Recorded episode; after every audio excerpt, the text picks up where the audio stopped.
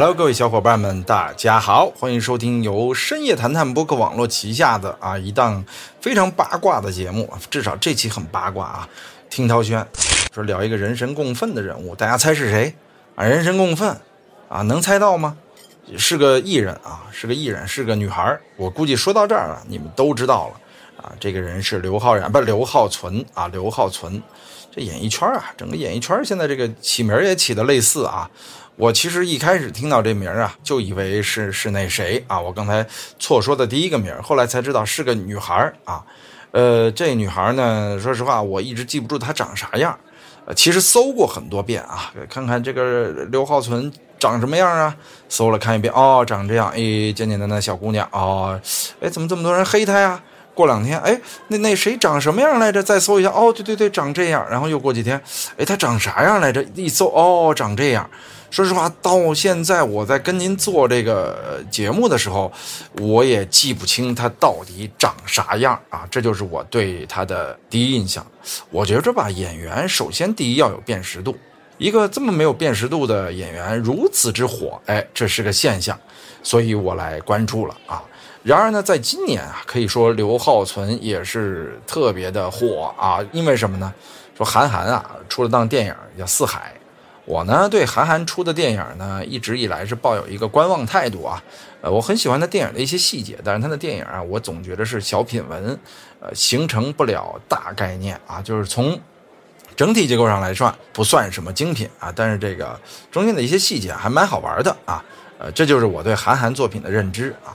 但是这个四海呢，说实话我没看，看的也只是各种平台上对他的抨击，啊，有一些人说的很透彻，说即便没有刘浩存，这也是个烂片儿；有的人呢，则直接指出了只要有刘浩存在，我就不看，这还是挺逗的啊。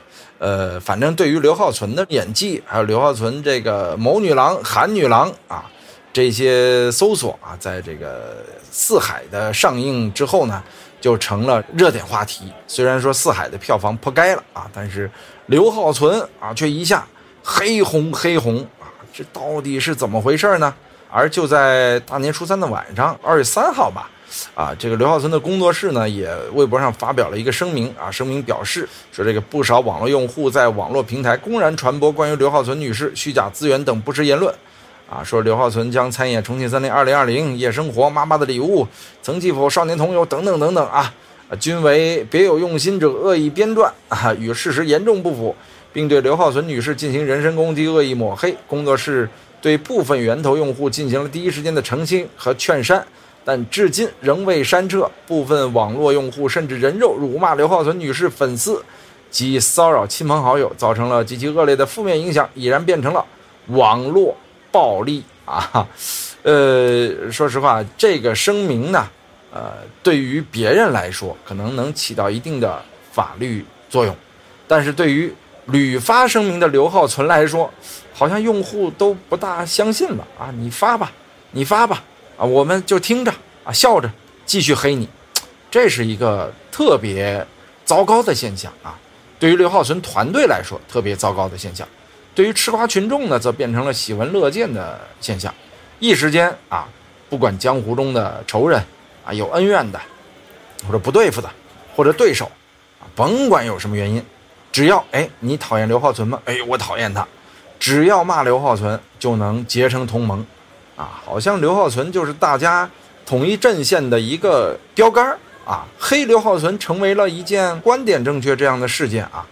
呃，我呢。是非常不同意网络暴力的，我也是非常反感啊，无缘无故去黑一个人的。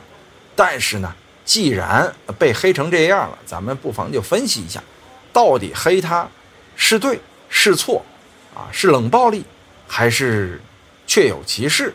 公众只是呃正确的监督，冤枉他了，还是完全罪有应得？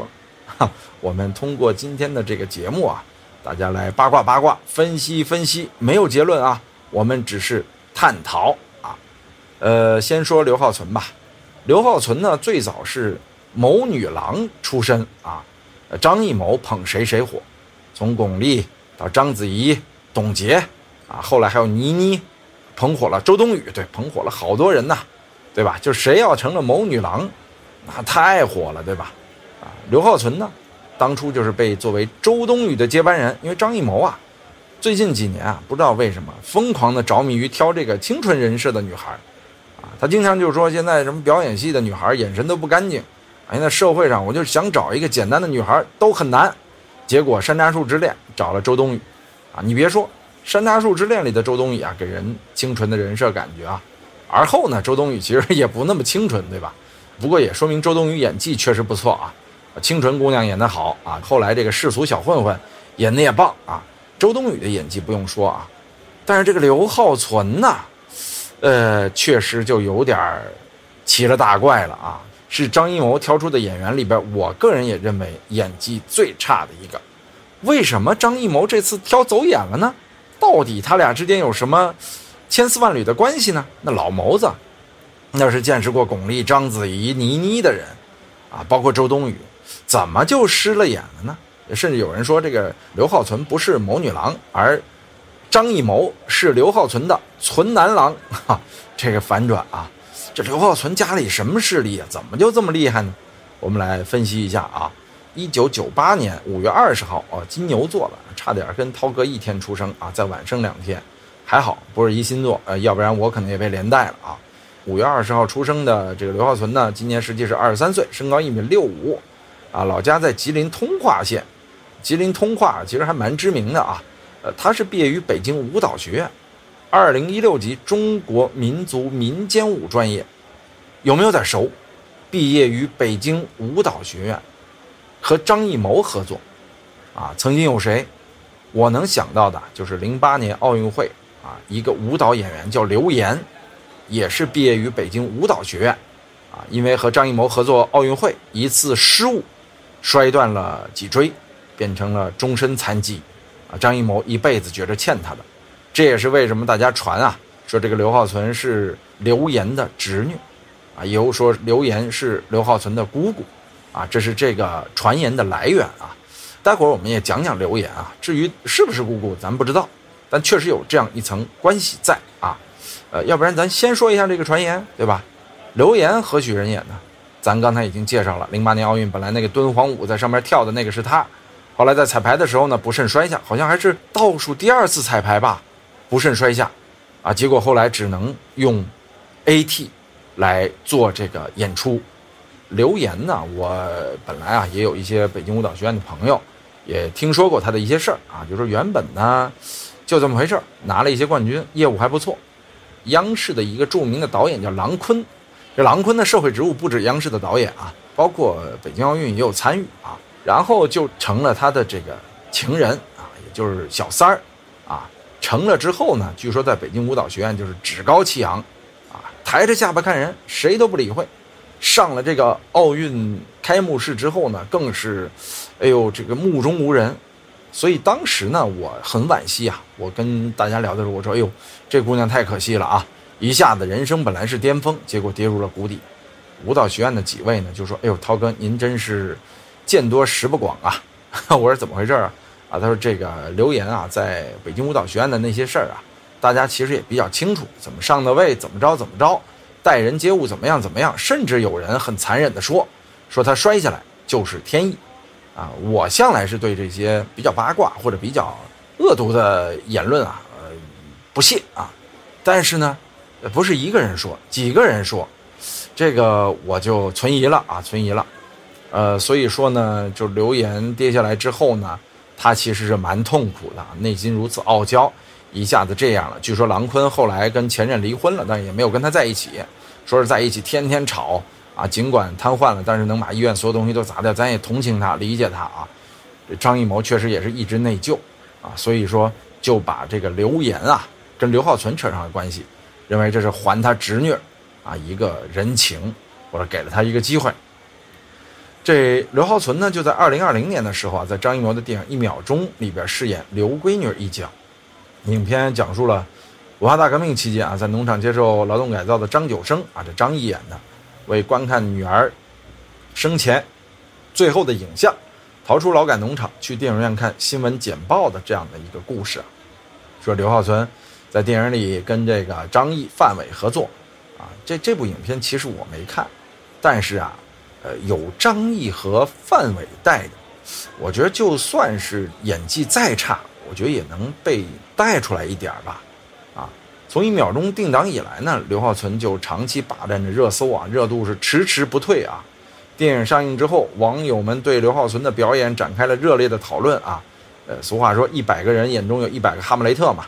但一百个眼中，对刘浩存的这个评价，开始还都十分完美，说和周冬雨一样，从被张艺谋选中的那刻开始呢，他的生活啊就发生了巨变啊。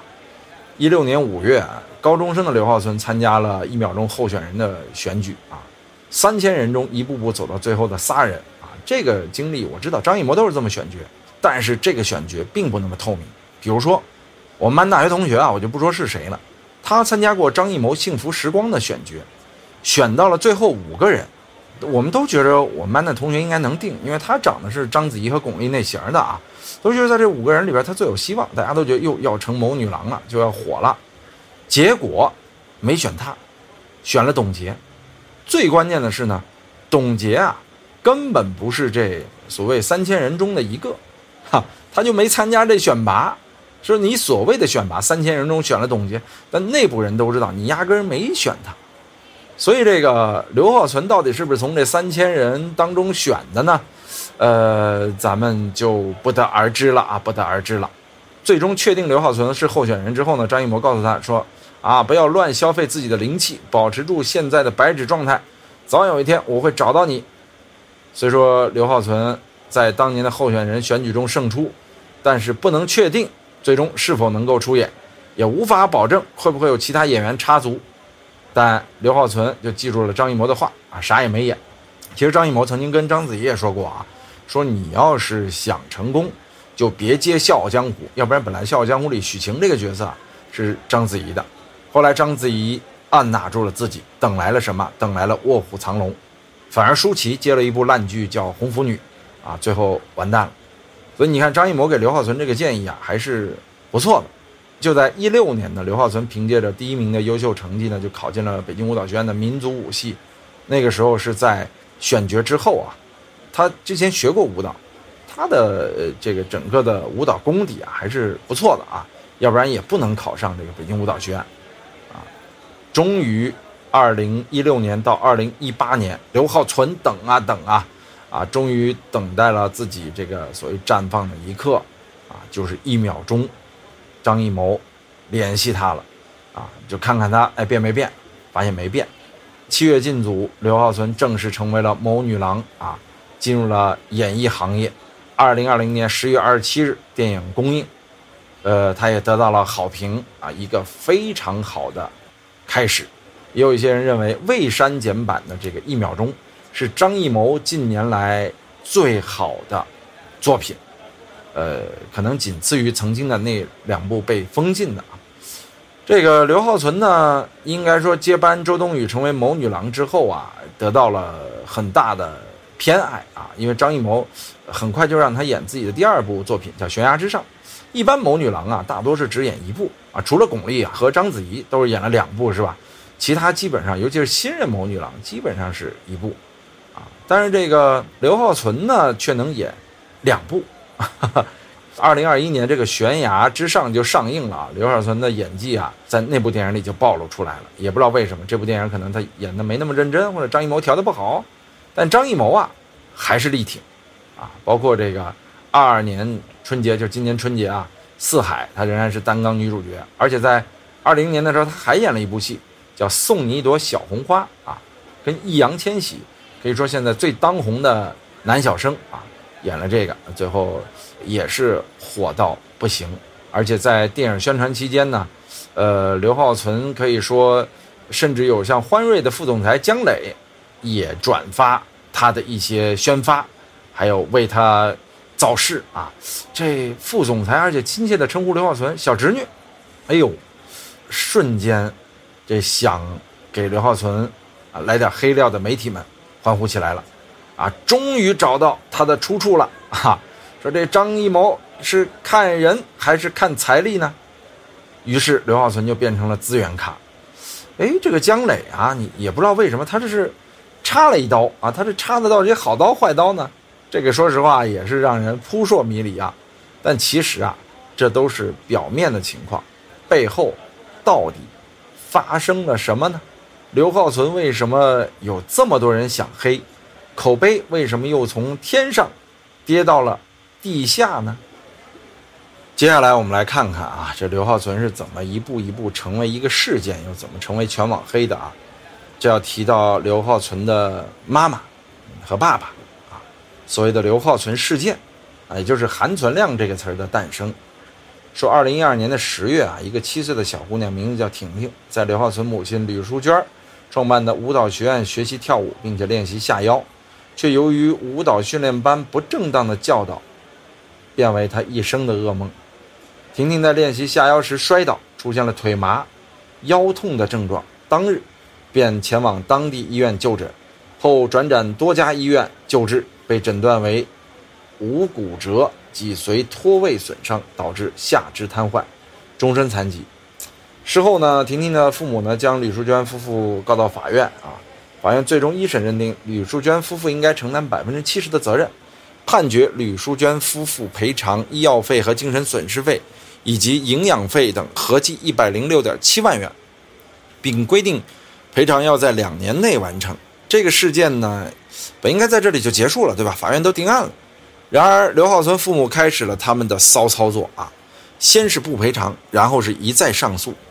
在二审中，他们还私自调取了婷婷的医疗报告，也不知道哪来的这种手眼通天的能力啊！啊，接着呢，呃，吕淑娟也就是他妈还认为啊自己主观上无过错啊。客观上亦无过失，声称说八次住院期间均为朴实，采取的只是营养神经、康复锻炼方面的治疗，没有加强营养的医嘱。然后说婷婷未进行手术治疗，所以不应该提供二十年的营养费啊。他调查的菜单，这个事儿啊，说实话不地道啊。他的意思就是说，你的女儿不过是半身不遂，我为什么要付你营养费呢？这听着就非常的无耻。还好，法院是维持了原判，驳回了吕淑娟的申请。然而，这个吕淑娟夫妇啊，依然拒不赔偿。直到二零一八年啊，婷婷的父母申请了法院强制执行，这笔钱才被还清。但这个时候，六年已经过去了，没有钱，婷婷是怎么过来的呢？婷婷家庭困难啊，因为赔款不到位，六年期间只能靠低保维持生活。而因为没钱治疗，导致婷婷错过了康复治疗的黄金期。肌肉萎缩，半身不遂，只能终身与轮椅作伴，甚至连大小便都不能自理。哎，我我听着，我我其实说到这里，我都想哭。啊，靠着每个月四百块钱的社会救济金过活，救助信息上写着，因为学习舞蹈一个动作导致脊柱受伤，造成高位截瘫。你反观一下这六年，刘浩存在做什么？他用着本应该偿还给婷婷的钱，过着公主一样的日子，上了北京舞蹈学院，甚至还被张艺谋选中为信任的谋女郎。在他的照片中，他围着四千多块钱的一条 Burberry 的围巾，戴着皇冠拍着毕业照。即使从最新消息来看，双方有了和解意向。刘浩存的母亲也在声明中称：“我也一定会把孩子当做又一个女儿去爱护。”早干嘛去了？作秀，无耻的作秀。这个事件啊，我本来是很很冷静的一个吃瓜群众，但我相信法律，我相信法律曝光之下的刘浩存母亲的，甚至他父亲、他家人的无耻的行为，真的，我觉得没什么可说的，因为有法院的定论，我们必须。相信啊，所以说呢，大面积的正义的网友开始抵制，有点这个母债子偿的意思啊。没办法，你在这样的家庭背景下出道当艺人，就是不合适。否则，你对所有在社会上拥有不良背景而被惩治的艺人来说都不公。为什么他们会被惩治？而刘浩存，却仍然在这样的不义之举之下，享受着家庭的红利，享受着一份特殊职业，给他带来的红利。既然公众人物要严格要求自己，公众人物要为自己的背景所背锅，那刘浩存也不能意外。啊，说到这儿，我其实不像我以前在表达一些事情的时候的那种冷静啊，嗯，真的，我觉得，嗯，其实善良的人呐，应该去做善良的事儿。如果为人不善，甚至为人为恶，那你应该为这个恶去付出代价，你应该为他去做偿还。就在二零二一年七月十五号的上午，在刘浩存母亲的事件爆出的第四天，就有了一个讨论的话题啊。刘浩存需要为父母的错误承担责任吗？这个词条就上了热搜，啊，大部分网友都认为有钱不赔款的妈妈不可原谅。韩寒呢，也是在这个事件之前选择的刘浩存，只能说他选择错了人。所以《四海》在甚至上映的当天刚可以开始评论的时候，啊就被打了低分当然，我是很不推荐大家去因为某个演员给某部影片打一低分的啊。但这个事儿啊，说实话例外，真的例外啊。我真的是无法看到这样的演员，这样家庭背景的演员，来参与这样的演出，因为你所有的表演都无法给我信任感。我想到的都会是你父母的不负责任，我想到的都是那个因为你的家人而受伤瘫痪的女儿，我无法带入你的角色，啊，所以我在这件事上，可能无法保持冷静。给他四海低分评论的呢，大概也分为。三类啊，一类是啊，说刘浩存由于刘浩存的参与啊，呃，受到的网友质疑啊，甚至更有甚者说啊，腾叔浩然弟弟对不起了，下次买五张票弥补，这次就不看了，哈，这说的其实还挺冷静的啊，嗯，还有一点就是说他到底想表达什么？大过年看车祸晦气啊，还有一个表达就是含存量太高，含糖量太低，诈骗诈骗。啊，就是说这个戏啊，把刘浩存的这个角色安排的越丰满啊，内容越多，可能网友就越抵制。韩寒也是完全被殃及的池鱼吧，带着这样的怨气去看，大家也不会怎么能看得进去。就是我说，刘浩存因为这个爸妈的问题啊，大家已经没有办法去冷静的看这个演员了，所以只能说。他不适合当这个演员了，真的啊！有的人就是天生不适合演员，他就是这个天生不适合当演员。有的人是长得不好，有的人演技不好，你没办法，你没赶上一个好家庭，大家自然不相信这个家庭能教育出一个善良的你来。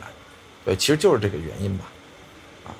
而且今年还有三部刘浩存的影片，啊，这搭档有什么宋威龙，啊，郭麒麟，啊，还有惠英红。我估计啊，这几部影片啊，都完蛋了。那刘浩存自己有没有什么问题呢？啊，其实之后也扒出了他的很多黑点啊，比方说这个年龄造假啊，一直是宣传打出什么零零后最具人气的小花，其实身份证号码写的是一九九八年啊，这这这零零后零的够大的啊，以后我我也敢说我是零零后了啊，是吧？然后呢，他的情商确实也比较低啊，这采访的时候经常。表达很自负啊，比如说什么你算是一个天赋型演员，他算啊，怎么不算呢？比如说如果你被批评，你会怎么做呢？他回答我又没做错什么，为什么会批评我呢？就你一点都不真诚，全是傲慢，这就更让人觉着有其母必有其女，你也没有什么情商，不会做公关营销，对吧？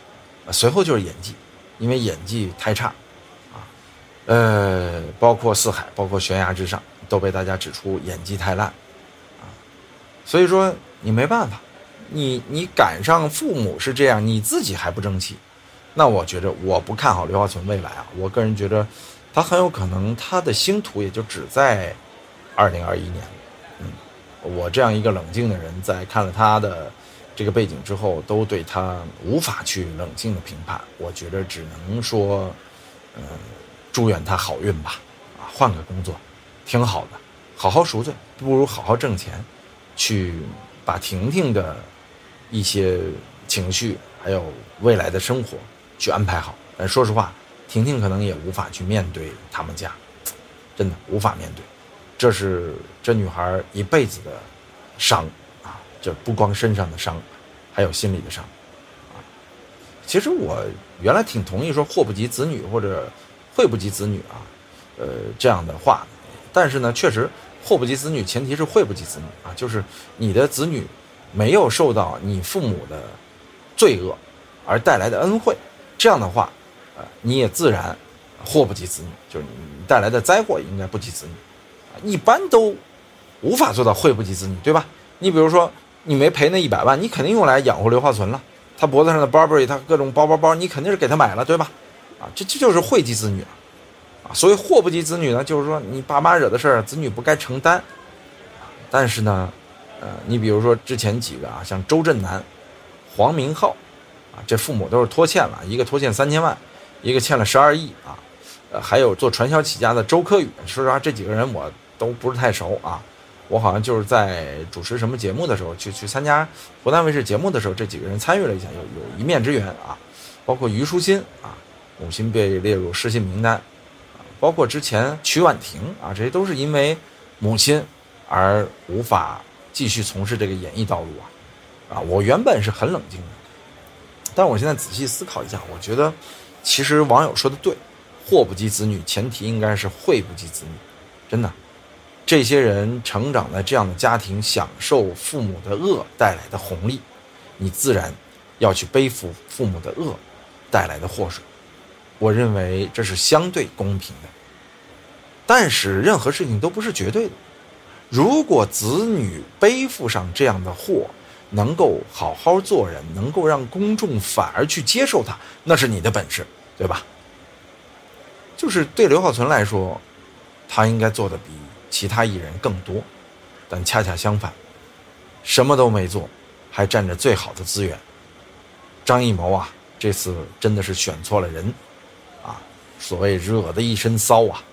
我建议国师啊，赶快咱们能退则退，冬奥搞得真棒啊！这开幕式全国人的骄傲啊，不要因为一个女孩名声败裂，啊，真的，就是我觉得是，呃，你可能跟刘浩存合作这几次也建立了一些感情，但是你也得考虑到，他的父母所做的事儿，给这个社会，给公共道德带来的不良影响。如果这样的家庭、这样的人持续上升，成为社会红利的得利者的话，还有谁？去做善事儿，还有谁害怕作恶？所谓天网恢恢，疏而不漏。我也希望社会能让每一个人都获得公平的机会，不管是演艺圈还是生活中，啊，我也希望大家都能开心一点，好一点，坏人少一些，好人多一些，不要让坏人得势，也不要让好人遭殃，好吧？这是今天的听涛轩，啊，说的有点激动，语无伦次一些，啊，大家继续八卦啊，我们也继续关注这则新闻。